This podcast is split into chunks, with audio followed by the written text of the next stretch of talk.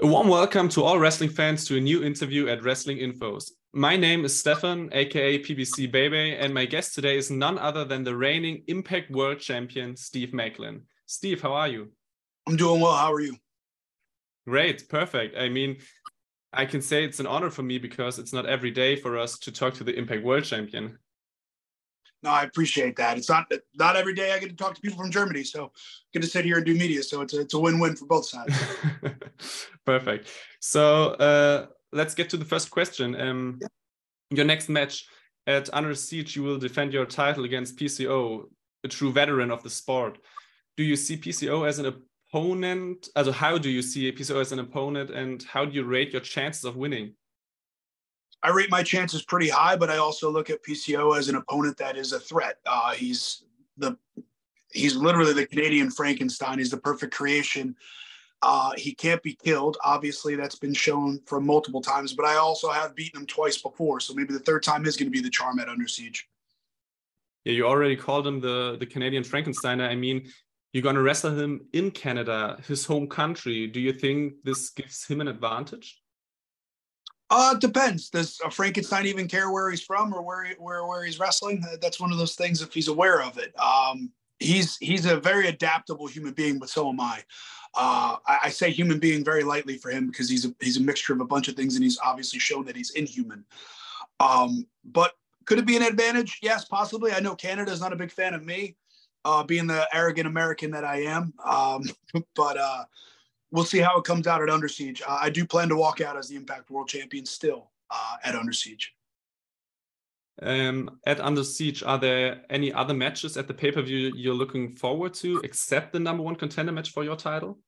I have my eyes on that number one contenders match uh, very, very closely. i am sure to be watching that as much as I possible, getting ready for my own match. But uh, obviously, seeing my wife uh, Deonna Purrazzo against Jordynne Grace for the fourth time, and seeing if Jordynne can possibly beat her uh, or not beat her. We'll see. Uh, but the the raw the roster hands down for the card is just it's a show stealer anywhere.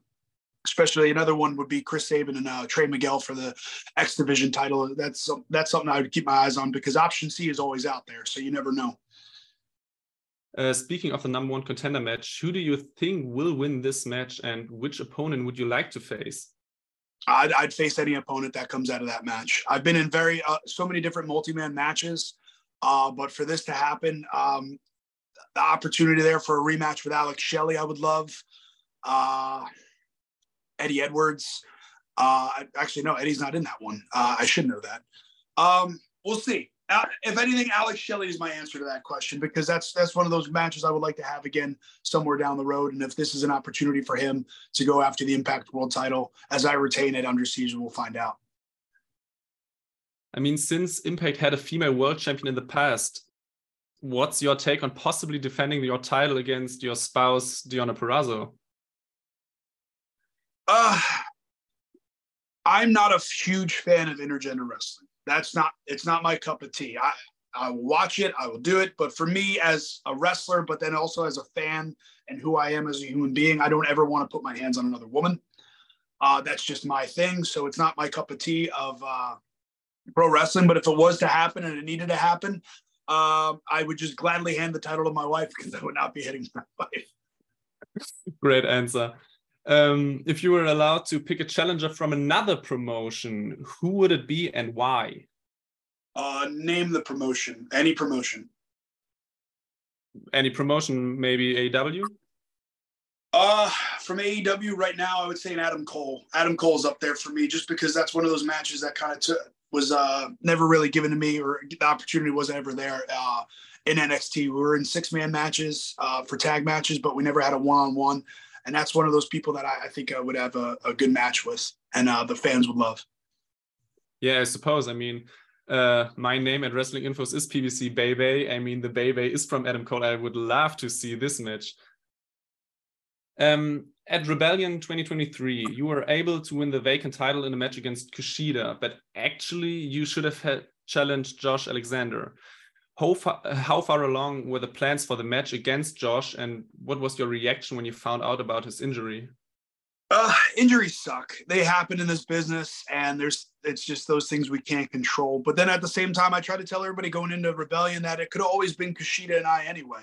Just because Josh was facing him at the multiverse uh, over WrestleMania weekend uh, out in California, and that's one of those things where people forget that that would have happened. Uh, so it's one of those things where I, I, I hope people want that match still. And eventually, at some point, Josh and I will lock horns, whether it is for the Impact World title or not. But I do plan to hold the world title as long as I possibly can so that I can beat the longest reigning Impact World Champion in history uh, in, in this company. So we can expect to see a clash between you, you and Josh when he's fully recovered. Hope so. That's the plan. Perfect. Uh, now that you re- now that you've reached the top of the mountain, what are your goals left in Impact? to hold the title as long as possible and uh, just to be the best ever. Uh, that to leave my lasting legacy in Impact Wrestling, and that's having my name etched in history. It is now as the Impact World Champion, but for people to when they look at Impact Wrestling, they see the name Steve Maclin or they think of the name Steve Maclin. Before you, big names like Sting, Kurt Angle, Samoa Joe, or AJ Styles have already made it to the history books as Impact World Champion do you have a former TNA or Impact champion who's kind of a role model for you and your reign as champion? No, I'm my own man. Uh, but if I was to look at anybody, it'd be like a Samoa Joe, just for how adaptable he was to everyone else. Uh, he could work with anybody in any style with the X division, and then even being a world heavyweight champion. Uh, that would probably be the best uh, blueprint to go off of. But I am my own man, and I do what I can on my own, and that's what I want to do is build my name of Steve Maclin. and again, uh, when people think of Impact Wrestling, I want them to think of Steve Maclin. Uh, speaking about Impact Wrestling as such, Impact usually holds the weeklies and pay per views in smaller halls and often records a lot in advance. How would you rate the current situation? And would you like to see Impact back at, to hosting weeklies at different venues or in long run broadcasting the weeklies live again? that would just mean more money for the boys and the girls in the back, uh, more time on the road. But I do enjoy the schedule of what we have right now with the tapings and pay per views that we do. Uh, the smaller, intimate venues are nice, but do I wish to be in the arenas and selling out stadiums? Yes. But that comes in the long run, that comes in time. And that's what we're trying to build to. And I think we're moving in the right direction as a brand of Impact Wrestling with being on DAZN, Fight, Impact Plus, AXS TV. There's so many different avenues to watch Impact Wrestling, and that's one of those things we're trying to get out there. Uh, but if we are to get to another major network at some point, uh, that would be amazing. Speaking of amazing arenas, maybe Impact Wrestling will be hosting shows in Australia for the first time in July. What new opportunities do you see for Impact and for you personally?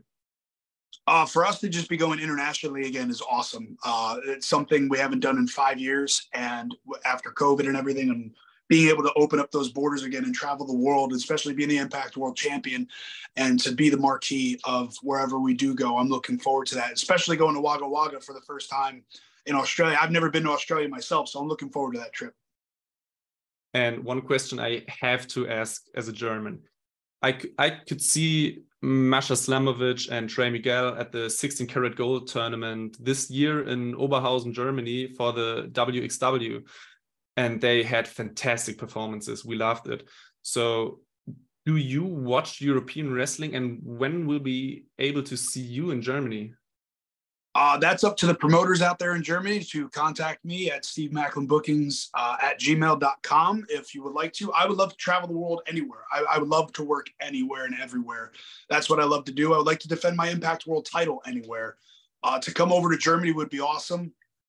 Uh, just because it's again, it's another tour that uh, uh, I'll check off the bucket list of things I, I could do in this business and travel in the world. And the first time I've never been lied to by my recruiter uh, from being in the military to, to, go to wrestling. And it's just one of those cool things. You get to travel the world and experience different cultures. Uh, but yes, I would love to come over to Germany. Okay, guys, you heard it here first. He's ready to come to Germany. Book him please. now, please. You already had your past in the WWE. Now you're in at Impact Wrestling. Is AEW an issue for you to complete the big three promotions in the USA in your career?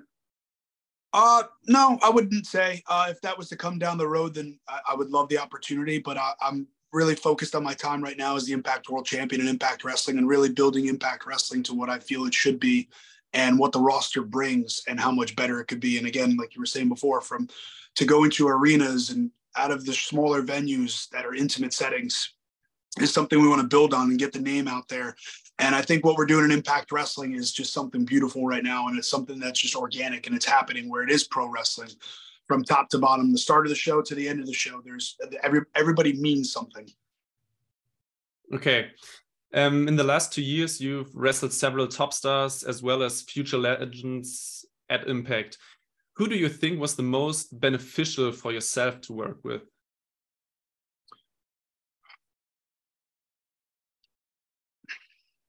Two of them. I would say Chris Sabin. It really kind of uh, put put that out there for me, just because he's been with Impact Wrestling now for 20 years, and he's just one of those names that I don't think is brought up enough of how good he is and what he's done for the business. And then uh, standing toe to toe with Bully Ray at uh, Bound for Glory this past year in the Call Your Shot Gauntlet. That was one of those moments where I looked at that. And I was like, okay, cool. I, this is something I'd like to do down the road. And uh, I learned a lot from that as well, just because uh, it put me from a moment where I thought I was going to be winning uh, the Call Your Shot Gauntlet to go after the Impact World title to now going back to the drawing board and figure out what I was going to do. Okay. Um, the next question might be a little more complicated, but I need two answers from you. Which match from your career would you like to experience a second time because it was so good? And which one would you like to have a second chance to make it better? Tough question, I know. Yes. Um, in Impact Wrestling, I would love to go back and have another match again with Alex Shelley. Uh, last time we wrestled was on a television episode uh, that we did in Philadelphia. That's one of those ones I'd like to have back. Uh, even though I loved it, I would like just more time, more work uh, together because it was the first time we wrestled together in a long time. And uh, I'd love to just sink our teeth into a story. Uh, and then the other one I would say would be, um, damn, I would say the finals of the Dusty Classic against Ricochet and Aleister Black at that time. Uh, myself and Blake, I think us winning would have been uh, the better outcome uh, just for where NXT was going at that time. Um, but yeah, that's another one I would I would change and like to go back to.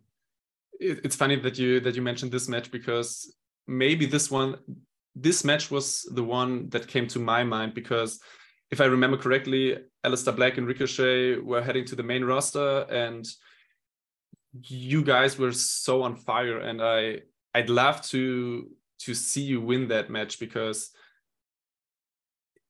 I agree with you. I, I think it would be the the better outcome. But hey, that's it's it's in the past. So we're we're moving to the present, and that's being an Impact World Champion. That got me to where I am now as the Impact World Champion, and get ready for Under Siege. Yeah, and only after two years you became Impact World Champion, and you can work alongside your wife. The path to to Impact seemed like the perfect decision you could have uh, you could have done. What are your goals to your future career, like the next three or five years? Oh, I would love to compete in New Japan, in Japan itself. Um, I would love to continue to um, win titles or retain my title as long as possible here in Impact Wrestling. And uh, that that's that's kind of my goal is just being able to enjoy life. I'm enjoying pro wrestling right now, and that's the one good thing is being able to go to work, kill myself while doing it, and beat up my body more, but also love it at the same time. Not a lot of people get to say that, and there are the moments where you're just like, "Oh, this stinks," or "This blah blah blah." I don't like this, but I'm just very much enjoying life, enjoying being able to travel with my wife, and uh, then just eventually start a family. Uh, that's one of those goals too, but that's also up to my wife. Yeah. Um, some questions to your career, your, your, your beginning of your career. You started as Tommy Maclin. Now you're Steve Maclin. Is there any deeper meaning to the surname of Maclin? Uh no, originally uh so Tommy Maclin I took from the movie uh Four Brothers with Mark Wahlberg. He was Tommy Mercer and I wanted to originally go with the move, name Tommy Mercer and there was a guy on the indies his real name was Tommy Mercer. So all right, I got to think of a different name. What's something that has a good ring to it and still is the TM that I wanted? Uh so what I wanted to do was just try to find like an Irish name. So I'm like, okay, Maclin. Ma- I just found Maclin. So Tommy Maclin, the trademark. All right, cool. That's kind of what I went to. And then once I got signed with WWE, it became Steve Cutler, but really my name is Steve as well. So once being let go and trying to figure out how do I rebrand myself and put my name there, how do I take a little bit of old and new and still keep it me? Uh, so that's how I just wound up with Steve Maclin. Okay, last question is not really a question, but please tell our viewers why you are the perfect Impact World Champion and why you will defeat PCO on May 26th at Under Siege. Because I adapt and overcome in any situation. I am the perfect weapon to put against the perfect creation in the Frankenstein that is that Canadian man that just can't be killed. Uh, so at May 26th at Under Siege uh, on Impact Plus, you get to watch me dismantle single-handedly PCO one by one to retain my Impact World Champion, and uh, that's just what it's going to keep being. It's tag 'em, bag 'em, and mayhem for all. Now that's a closing. At this point, I have no choice but to thank you for your time. Wish you best of luck to your title defense. Bye. Thank you very much.